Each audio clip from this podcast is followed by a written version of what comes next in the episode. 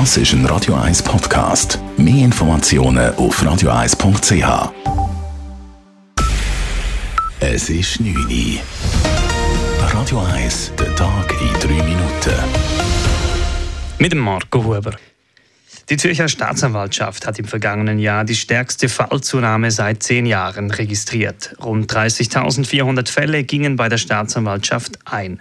Dies entspricht einer Zunahme von mehr als 9 Prozent. Diese Zunahme liege vor allem am Ende der Corona-Pandemie, sagt der leitende Oberstaatsanwalt Andreas Eckert. Ich glaube, es hängt wirklich damit zusammen, dass Corona jetzt eigentlich das ganze letzte Jahr praktisch weg war.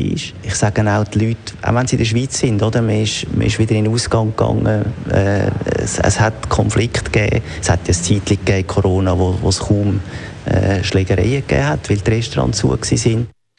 Außerdem habe es auch viele Urkundendelikte im Zusammenhang mit Corona-Zertifikaten gegeben, ergänzt Eckert.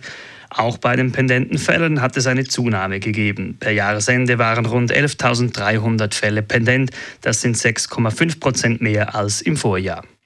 Der Kanton Zürich darf Elektroheizungen verbieten. Das Bundesgericht hat Beschwerden gegen das Verbot von elektrischen Heizungen abgewiesen. Das Gericht begründet das Urteil mit dem Umweltschutz. Raphael Wallimann berichtet. Die Zürcher Stimmbevölkerung hat vor zwei Jahren das kantonale Energiegesetz angenommen. Mit dem neuen Gesetz sollen ab 2030 elektrische Heizungen verboten werden. Vorsätzliche Verstöße werden mit 20.000 Franken gebüßt. Zwei Personen haben gegen die Regelung Beschwerde eingeleitet und sind bis vor Bundesgericht gegangen. Das Bundesgericht hat die Beschwerde jetzt aber abgelehnt, wie es in einer Mitteilung heisst. Die Massnahmen dienen den Anliegen vom Umweltschutz und liegen darum im öffentlichen Interesse. Elektroheizungen sind außerdem nicht effizient. Mit Blick auf einen möglichen Energieengpass sei ein Verbot darum sinnvoll. Raphael Wallimann, Radio 1.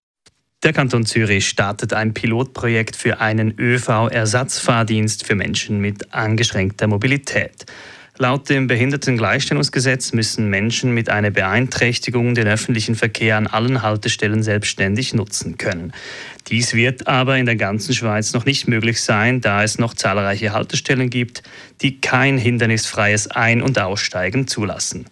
Dafür möchte der Kanton Zürich nun eine Ersatzlösung bieten, einen Fahrdienst, den der Zürcher Verkehrsverbund ZVV koordiniert. Das Pilotprojekt startet am 1. Januar 2024 und läuft während vier Jahren. Die Kosten belaufen sich auf 16 Millionen Franken. Die NATO-Staaten haben die Ukraine kräftig aufgerüstet. 230 Panzer und mehr als 1550 gepanzerte Fahrzeuge haben die NATO-Länder an die Ukraine übergeben. Diese Zahlen hat NATO-Generalsekretär Jens Stoltenberg heute kommuniziert. Damit seien fast alle zugesagten Fahrzeuge geliefert worden und die Ukraine werde in eine starke Position versetzt, um besetzte Gebiete zurückzuerobern. Gleichzeitig warnt Stoltenberg, man dürfe die russischen Streitkräfte nicht unterschätzen. Russland mobilisiere weiterhin viele Soldaten. Radio 1 Wetter. Nach einem sonnigen Abend ziehen die Wolken auf und es kommt vor allem in der zweiten Nachthälfte regnen. Am Freitagmorgen dann dichte Wolkenfelder, kurze trockene Phase, aber auch immer wieder Regengüsse bei 8 bis 10 Grad. Am Nachmittag wird es dann 15 Grad warm, es sind aber auch Gewitter möglich. Das war der Tag in 3 Minuten.